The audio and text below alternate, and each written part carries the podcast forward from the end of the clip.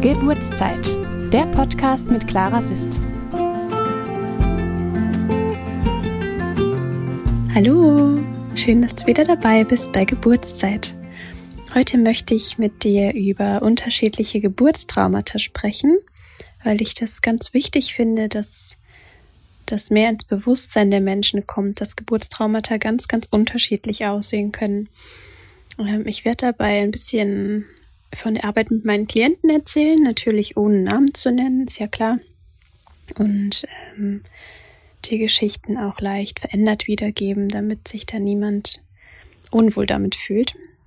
Ähm, generell erstmal zum Wort Trauma oder Traumata, die Mehrzahl.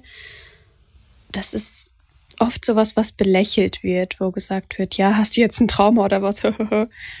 ähm, was auch im Sprachgebrauch unter Jugendlichen schon und auch unter Erwachsenen ähm, oft verwendet wird und so ein bisschen abfällig behandelt wird. Also Traumata werden oft nicht ernst genommen, weil Menschen das nicht nachvollziehen können, wie man sich dann fühlt oder weil sie vielleicht auch keinen Umgang damit wissen und sich deshalb ein bisschen drüber lustig machen müssen, um sich nicht unwohl damit zu fühlen, dass sie eben nicht wissen, wie sie damit umgehen können.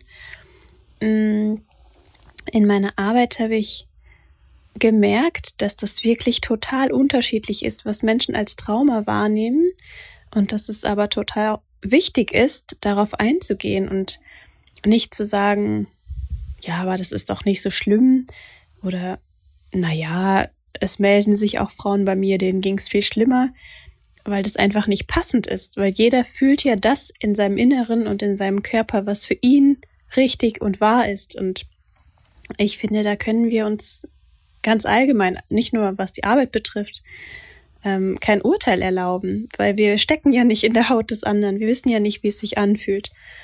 Mhm. Auf mein eigenes Trauma, was ich früher hatte, bezogen, kann ich sagen, es gibt bestimmt Menschen, die vergewaltigt wurden, denen es viel schlechter ging und die überhaupt nicht mit ihrem Körper umgehen können und die niemals Beziehungen hatten deshalb oder die sich gar nicht erst trauen, das Haus zu verlassen.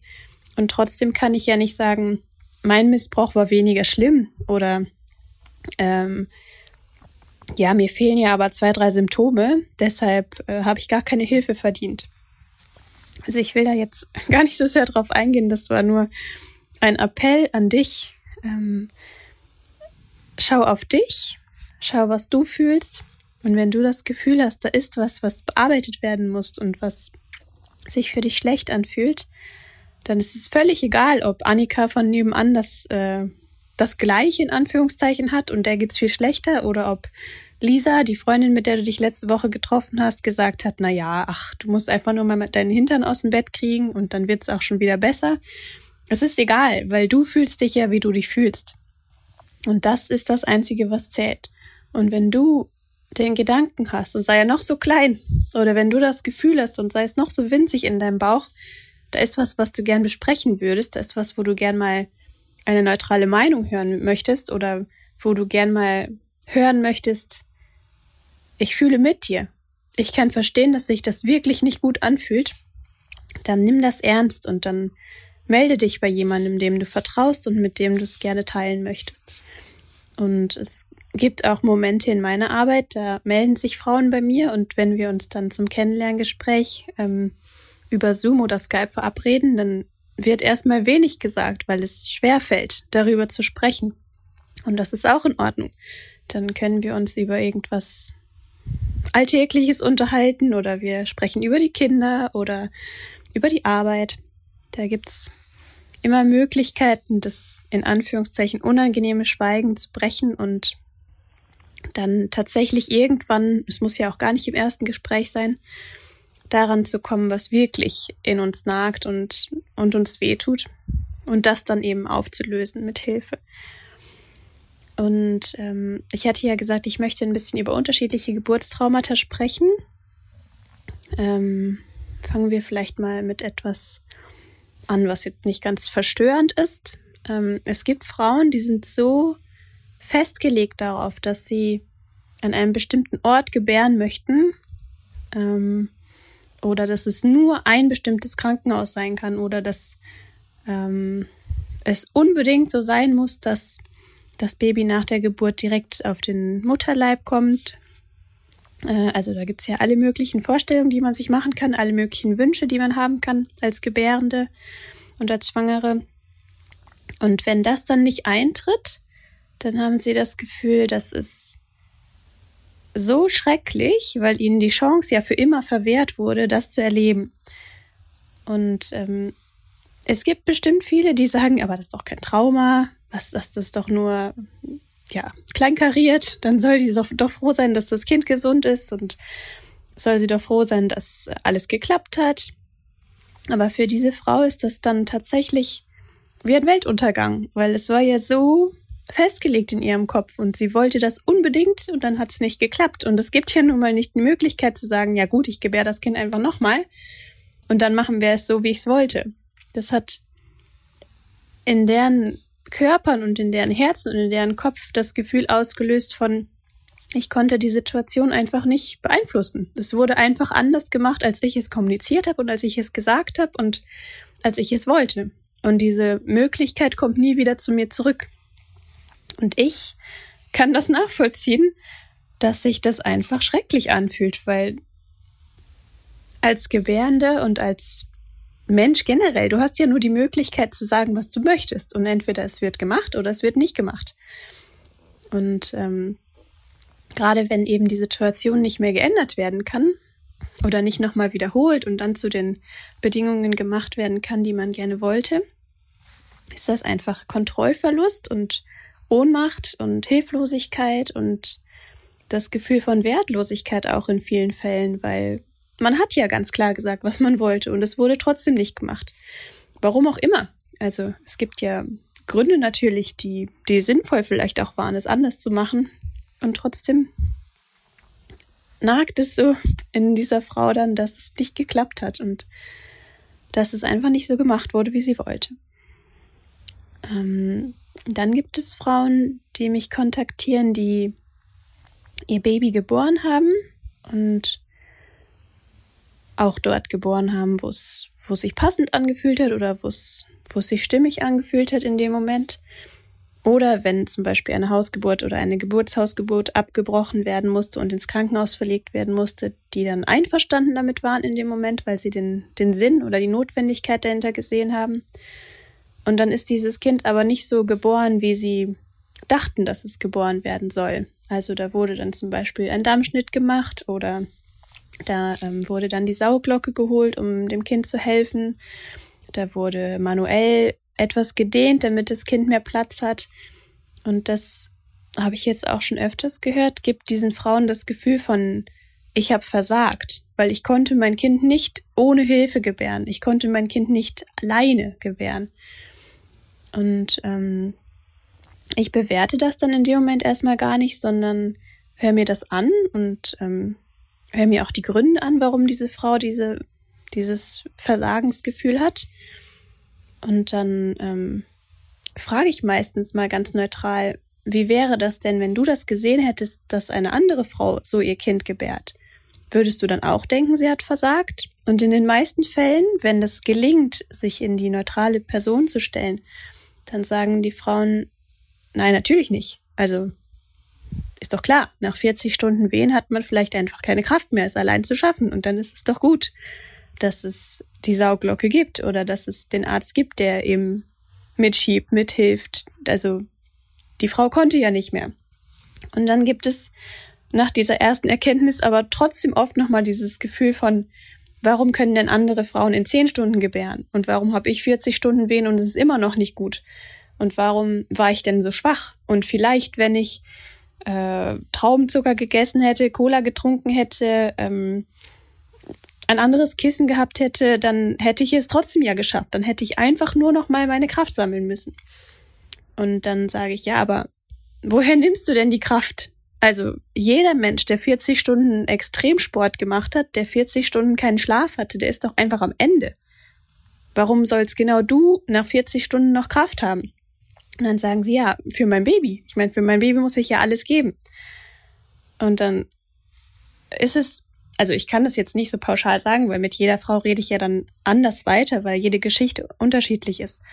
Aber es erfordert dann oft nochmal wirklich eine, eine Rückerinnerung an die Situation, ein Hineingehen in die Situation und dass die Frau sich erinnert, wie war es während der Geburt, dass ich sie auffordere, sprich doch mal mit deinem Baby, ist dein Baby damit einverstanden, dass jetzt geholfen wird, findet dein Baby das in Ordnung, dass du jetzt keine Kraft mehr hast.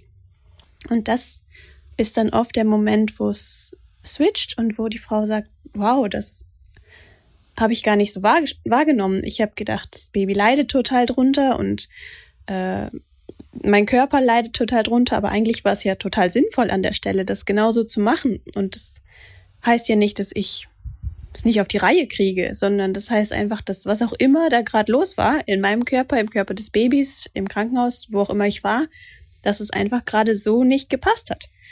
Und das macht mich ja nicht zu einem schlechten Menschen. Ich will das jetzt überhaupt gar nicht so darstellen, als wäre das eine Sache von zehn Minuten Gespräch. Natürlich nicht. Ich äh, wollte damit nur sagen, ähm, dass es Möglichkeiten gibt, selbst wenn es so ein starkes Versagensgefühl gibt und so ein starkes Gefühl von, ich habe es nicht auf die Reihe gekriegt und dann hat auch noch mein Baby drunter gelitten und dann habe ich auch noch die Ärztemannschaft komplett aufgehalten und dann war ich auch noch die Schwangere, wo dann äh, Tage später noch gesagt wurde, oh mein Gott, die hat so lange gebraucht, was war denn mit der eigentlich kaputt? Dass das, also ich wollte nur sagen, es ist möglich. Es ist möglich, da rauszukommen und es ist möglich, die Situation dann irgendwann so betrachten zu können, dass es sich doch stimmig anfühlt und dass die Frauen wegkommen von diesem ich hab's verbockt und ich hätte einfach eine bessere Mutter sein müssen, um es richtig hinzukriegen. Dann ähm, gibt es auch noch natürlich die Beispiele, wo tatsächlich ähm, Gewalt passiert ist während der Geburt. Da unterscheide ich nochmal zwischen emotionaler und physischer Gewalt. Häufig, also sehr, sehr häufig höre ich tatsächlich, dass Frauen beschimpft werden während der Geburt und ähm, sich dadurch sehr ausgeliefert gefühlt haben und sehr ähm, gedemütigt auch, weil also gerade für Erstgebärden ist es ja einfach eine extrem neue Situation und kann auch schon mal überfordernd wirken oder sehr herausfordernd zumindest, wenn nicht überfordernd und wenn dann jemand daneben steht und sagt, das muss jetzt schneller gehen und wenn das Kind nicht in einer Stunde da ist, dann wird auf jeden Fall ein Kaiserschnitt gemacht und ähm, wenn sie nicht bald mal das Baby rauspressen, dann äh, geht es dem Baby schlecht. Also das sind jetzt die harmloseren Beispiele. Ähm, das ist einfach unmenschlich, finde ich. Also da ist jemand, der hat gerade Wehen, der versucht irgendwie in seinen in seinen Fokus zu kommen und sich aufs Baby zu konzentrieren und dieses Baby zu gebären und mh, mm, bräuchte vielleicht einfach nur jemanden an seiner Seite, der sagt, ich bin bei dir, du machst das toll. Wenn du was brauchst, ruf mich bitte.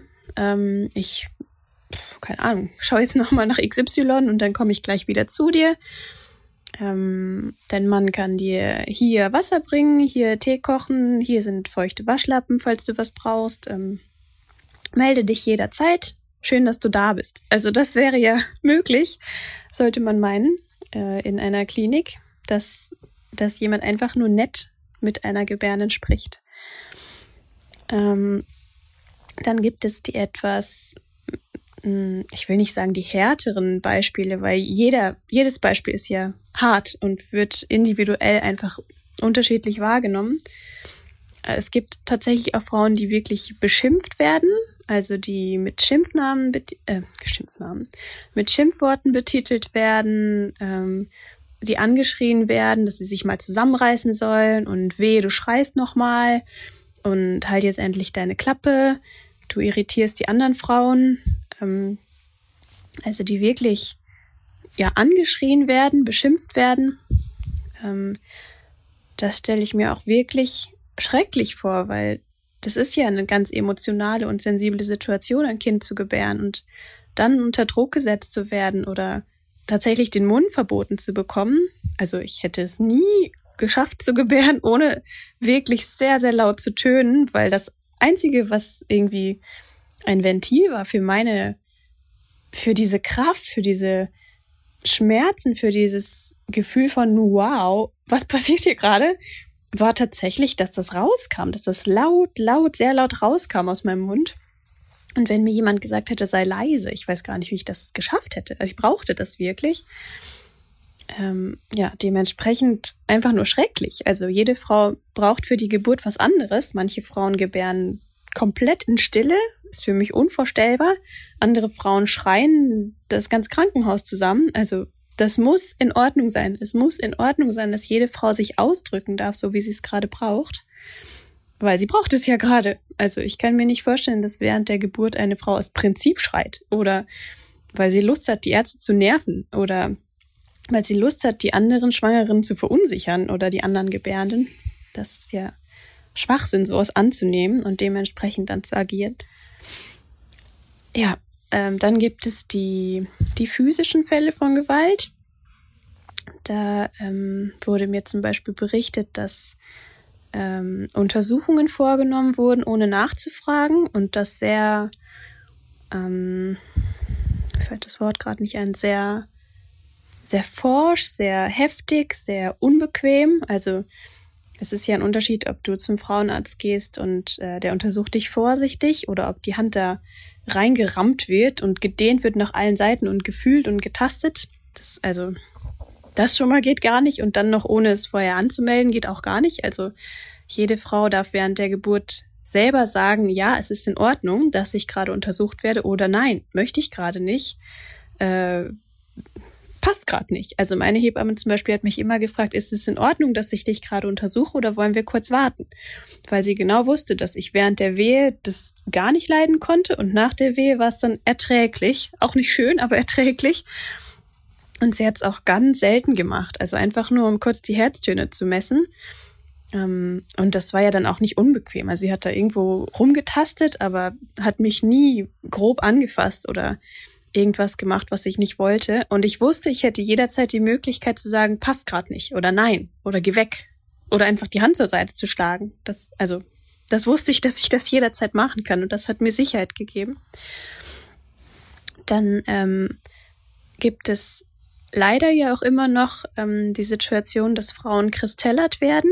Also äh, ich bin kein Mediziner, ich kann es nur so wiedergeben, wie ich es höre, dass sich ähm, Ärzte oder Krankenschwestern oder wer auch immer gerade da ist, mit, mit Wucht auf den Bauch drauf werfen, habe ich tatsächlich schon gehört, oder mit ihrem Körpergewicht drauf legen.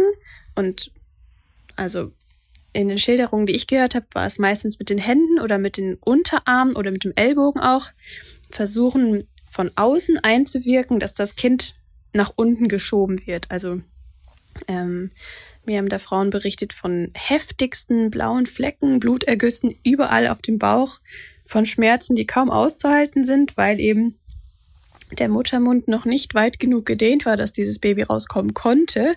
Dementsprechend kann man jahrelang von oben schieben. Das wird es nicht verbessern, weil wenn kein Loch unten ist, kann auch nichts rausgeschoben werden. Ähm, ja, also Kristellern ist ja leider immer noch verbreitet, auch wenn es, glaube ich, mittlerweile sehr ähm, angeprangert wird und teilweise auch verboten ist in Krankenhäusern.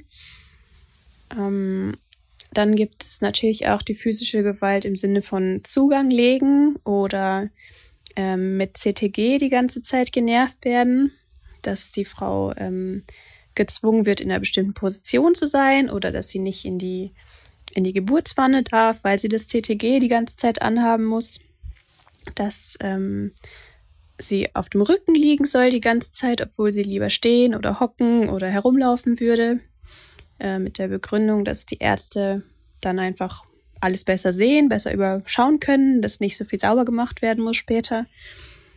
Ähm, bis hin tatsächlich zu, zu dem sehr groben Legen von, von Zugängen, also mit, ähm, ja, leider habe ich die Vene nicht getroffen, dann muss ich noch zehnmal mehr pieksen und auch ähm, nach der Geburt ähm, sehr grobem oder ähm, tatsächlich, tatsächlich auch falschem Zunähen von Wunden. Ähm, manchmal auch mit Bemerkungen, ja, dann freut sich der Ehemann später, dass sie jetzt ein bisschen enger sind als eigentlich vorgesehen. Und man soll sich doch nicht so aufregen und Wozu braucht man denn äh, Betäubung? Man hat doch gerade äh, Wehen geschafft, dann muss man doch jetzt auch keine Schmerzmittel für die, für die Naht bekommen. Also ich, ich höre mal auf, darüber zu reden. Das ist so, ah, da fehlen mir wirklich die Worte für sowas. Die würde ich gerne schlagen, die Leute, und ähm, verklagen, sodass die nie wieder einen Fuß in irgendein Krankenhaus setzen dürfen. Äh, und am liebsten noch den nachts irgendwo auflauern. Oh. Ja, mal tief durchatmen. Ähm, also geht wirklich gar nicht, geht wirklich alles gar nicht, was ich gerade gesagt habe. Also angefangen von den harmloseren Beispiel bis zu dem, was ich gerade gesagt habe. Das geht gar nicht, weil das ist gegen das Recht eines jeden Menschen auf Freiheit, das ist gegen die Menschenwürde, das ist einfach erniedrigend und Ausnutzen von Macht und also die Leute müssen gestört sein, die so mit anderen umgehen. Und dann auch noch gerade in einer sensiblen und emotionalen Situation, wo eine Frau gerade ihr Kind gebärt. Also, da fehlen mir wirklich die Worte. Falls du gerade schwanger bist oder erstgebärend bist oder ähm, ja, dich damit irgendwie unwohl fühlst mit dem, was ich erzähle, ich beruhige dich gerne. Es gibt auch sehr viele schöne Geburtsgeschichten. Es gibt sehr viele gute Krankenhäuser. Wenn du dir unsicher bist, nimm unbedingt jemanden mit als Geburtsbegleiter, der für dich eintritt, der sagt, no way, wird hier meine Frau so behandelt. Und wenn sie noch einmal in dem Ton mit ihr sprechen, raus aus dem Zimmer und ich werde sie nach der Geburt verklagen. Also das ist, glaube ich, wirklich die einzige Möglichkeit, angstfrei an Geburt ranzugehen, wenn du selbstbewusst und selbstsicher in dir stehst und sagst, ich weiß genau, dass mir das nicht passieren wird. Und es ist völlig in Ordnung, dass du dich damit unsicher fühlst oder wenn du dich damit unsicher fühlst, nur dann sorge am besten für dich, indem du jemanden mitnimmst, der selbstbewusst genug ist, genau das zu vertreten, was du in dem Moment vielleicht nicht sagen kannst oder dich nicht traust zu sagen. Also, wie gesagt, es gibt auch sehr, sehr schöne Geburten. Es gibt sehr, sehr nette Ärzte und Hebammen und Krankenschwestern. Es gibt tolle Kliniken. Es gibt viele Geburtsberichte, die schön sind, auch aus Krankenhäusern. Und auch bei Hausgeburten oder Geburtshausgeburten kann es ja sein, dass dir Gewalt angetan wird. Also, ich wollte das jetzt gar nicht auf Kliniken allgemein beziehen. Ähm, ja, mein Appell an dich, achte auf dich. Ähm, setze durch, was du möchtest oder schrei einfach laut Nein. Das hilft manchmal gut, einfach laut zu sein und Nein zu schreien. Und ähm, eigentlich wollte ich ja nur über Traumata sprechen und dir eben sagen, das, was du persönlich als Trauma wahrnimmst oder das, wo du persönlich das Gefühl hast, das möchte ich gern noch auflösen, vor der Geburt oder nach der Geburt oder vor der nächsten Geburt, das ist richtig, weil es ist dein Gefühl und niemand anderes kann beurteilen, wie du dich fühlst. Dementsprechend musst du dich auch nicht vergleichen, musst du auch nicht denken, dem und dem geht's aber viel schlechter oder der und der hat ja schon die und die Diagnose bekommen. Solange ich das nicht habe, kann ich mich ja überhaupt nicht melden, ohne mich zu blamieren. Ich habe noch niemals, wenn mich jemand angeschrieben hat oder wenn mich jemand kontaktiert hat am Telefon, gedacht, oh ja, was ist das denn für ein Trauma? Sondern ich habe mir das angeschaut, mit dem Menschen direkt gesprochen und verstanden, was er fühlt. Und das ist das Einzige, worauf es ankommt. Es geht nicht um andere, es geht nicht um Vergleiche, es geht darum, was du in deinem Inneren wahrnimmst und wo du das Gefühl hast, das möchte ich gern mit jemandem besprechen. Also nimm dich ernst, ähm, auch wenn andere Leute dir schlimmere, in Anführungszeichen, Geschichten erzählen und sorge gut für dich. Und ich wünsche dir dass du eine ganz, ganz tolle Geburt hast, wenn du jetzt gerade schwanger bist oder kurz vorm Gebären bist. Und ich wünsche dir, dass wenn du irgendein Trauma mit dir trägst, den Mut findest, jemanden anzusprechen und für dich zu sorgen und dir zu helfen. Du bist es wert. Ich freue mich auf dich beim nächsten Mal und wünsche dir alles Liebe. Ciao!